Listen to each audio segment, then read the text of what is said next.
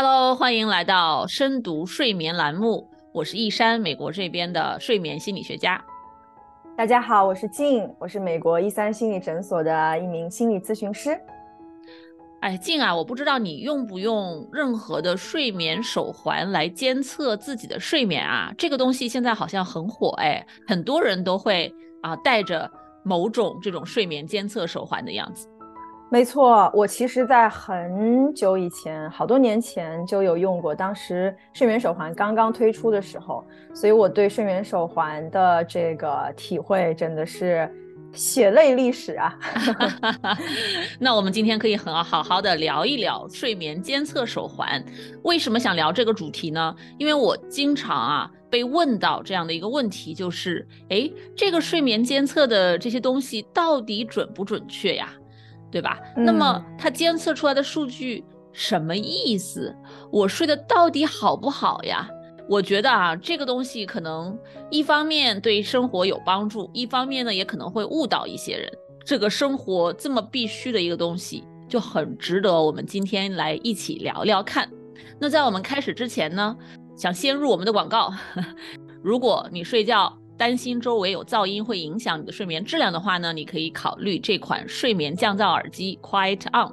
那我们诊所有一个九折优惠券，Deep into Sleep 十。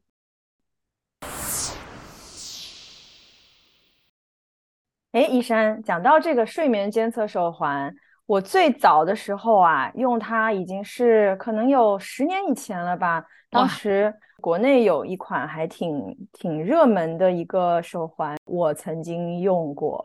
这个睡眠监测手环测出来的数据呢，不是特别的稳定。因为这个事情其实还加重了我对睡眠的焦虑。因为那个时候我本身对睡眠就是有很大的焦虑，所以才去买来这个手手环来测试。然后测完的结果就是让我更加的焦虑。想到这个，我现在都还是心有余悸的感觉。嗯。哦，静，我觉得你说的这一点真的是一个很有意思的循环问题。你想啊，我们为什么要去用这种监测手环，对吧？一般你睡得要是很好的话，很少有人会去思考这些问题。那我知道有一部分人，他们动力就是，哎，我最近睡得不太好，或者我想要让我自己睡得更好。哦，那我去买一个监测手环，买了之后呢，就开始天天盯着这个数据。越盯着这个数据，就越想着我怎么去控制我自己的睡眠。没错，那你控制不了的话，对吧？有一些超出你控制范围之外的东西，哎，你就会更焦虑。那更焦虑之后，又继续去监测，继续努力，然后又控制不住。我感觉这就很容易是一个非常糟糕的循环，把人给套进去。没错，没错，就是一个非常不好的恶性循环。就像你说的，我当时在非常非常焦虑，我睡眠的时候买来了这个手环用，越用越焦虑。而且那个时候我并不了解啊，有我后来知道的睡眠监测啊，就是真正这种专业的睡眠监测，以为手环测出来的数据就是我准确的数据，所以加重了我的焦虑。对对。说起这个睡眠焦虑，我其实很多年前啊，竟和你有类似的一个经历。当时国内确实是有一些手环嘛，我也很好奇，我就去买了一个。当时让我最焦虑的是，我记得那是很多年前，它那个数据呢，不是一个非常好看的睡眠图，它更多的是告诉你你睡的比。全国对吧？百分之九十几、八十几的人要差啊，那个感觉。没错，没错。我每次每天早晨看到一个新的那个数据，看看那个百分比，真的很没错，得不到什么鼓励啊，每次都觉得自己睡得很差。对，加上了这个对比之后，然后更让我觉得说，为什么别人可以睡得好，而我睡得不好？一定是一定是什么东西出了问题，然后。真的就是觉得怎么办？怎么办？哎呀，对我真的觉得，你看像这种老式的手环和现在媒体上的一些对睡眠的报道，对不对？它其实都是在贩卖我们的一种睡眠焦虑。没错。那你看，它不光是让我们自己去和自己每天的睡眠做一个对比，它还把我们的睡眠和其他人的睡眠去做对比。那这个目的是什么呢？我们为什么要和别人的睡眠去对比呢？睡眠明明是一个非常个人化的东西，所以我觉得从这一点上，我就是对睡眠这种市场上的这种商业化的睡眠监测手环呢，我是有一定的疑问的。没错，这个感觉像是不但要卷这个事业啊，卷家庭，然后鸡 娃，然后连睡眠都卷了起来。嗯，对，要卷健康哦，这个太可怕了。那么这个话又说回来，你说这个睡眠手环到底准不准确呢？这个我其实还做过一点点的小研究，就是睡眠手环在一些方面，比如说它可以测出来我们睡眠的时间，这个数据其实还是相对准确的，但是它并不能够测出来我们睡眠的质量如何。所以，就算一个人，比如他睡的时间比较短，但是他的睡眠质量很高，那其实可能他整个睡眠的这个质量比一个睡的时间很长，但是睡眠质量不好的人。可能整体的效果还要更好，但是这些呢，睡眠手环是没有办法记录这样的数据的，所以我觉得睡眠手环有非常大的局限性，所以我现在已经不再用睡眠手环了，我还是相信第二天早晨起来我自己的精神状态。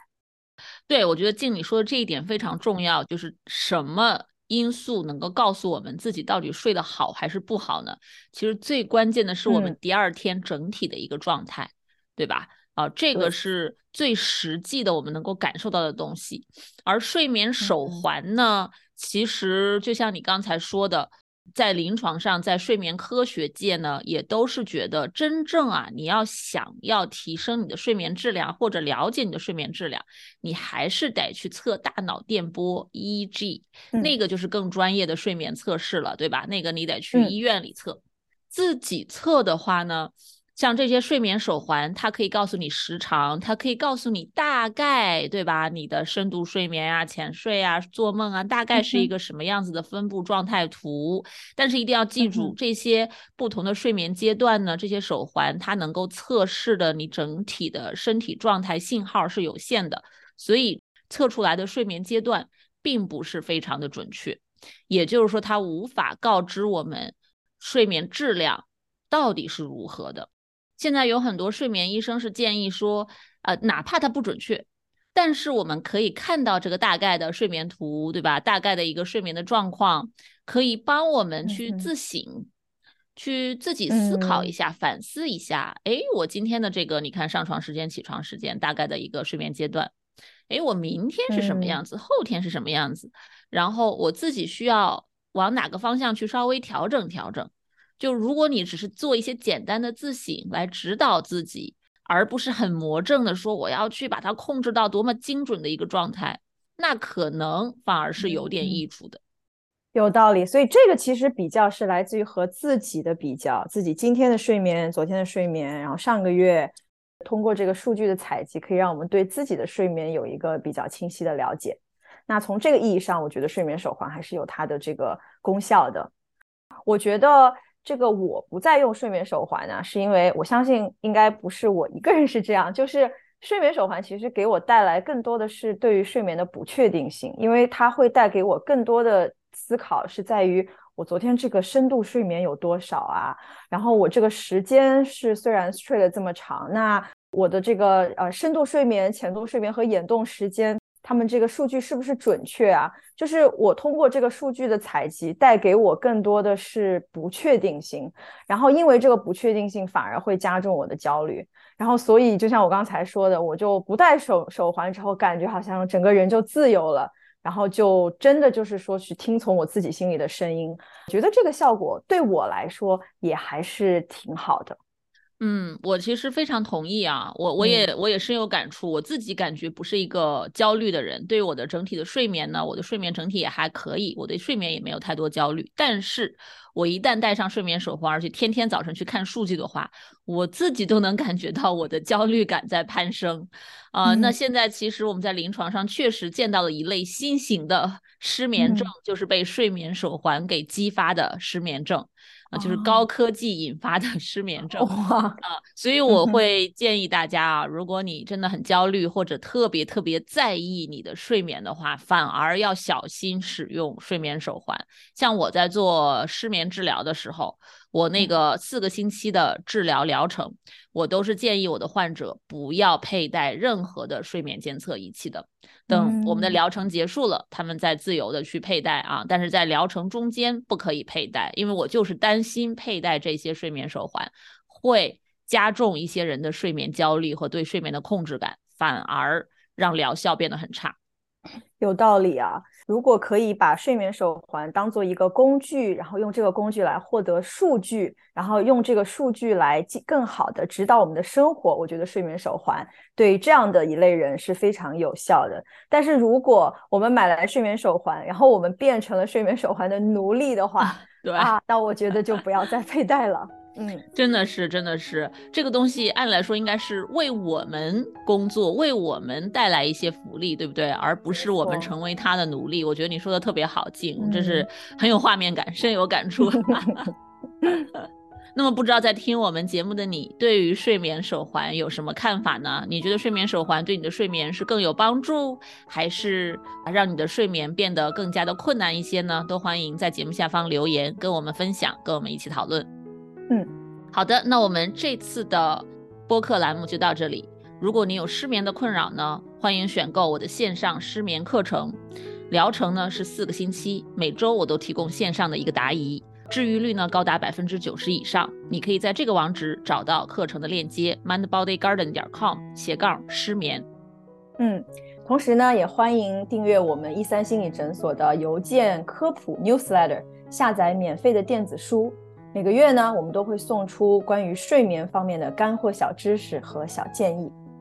好，那我们节目就到这里，我们下期再见。我是一山，我是静，祝大家新年快乐！新年快乐！你看，下期再见，拜拜，拜拜。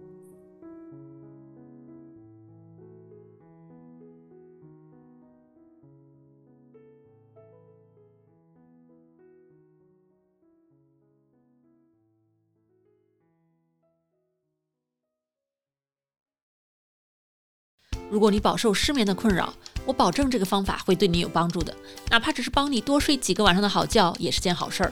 过去这么多年里，我的这套课程和方法帮助了全球很多的华人，治好了他们的失眠。所以呢，我对这套方法是非常的有信心。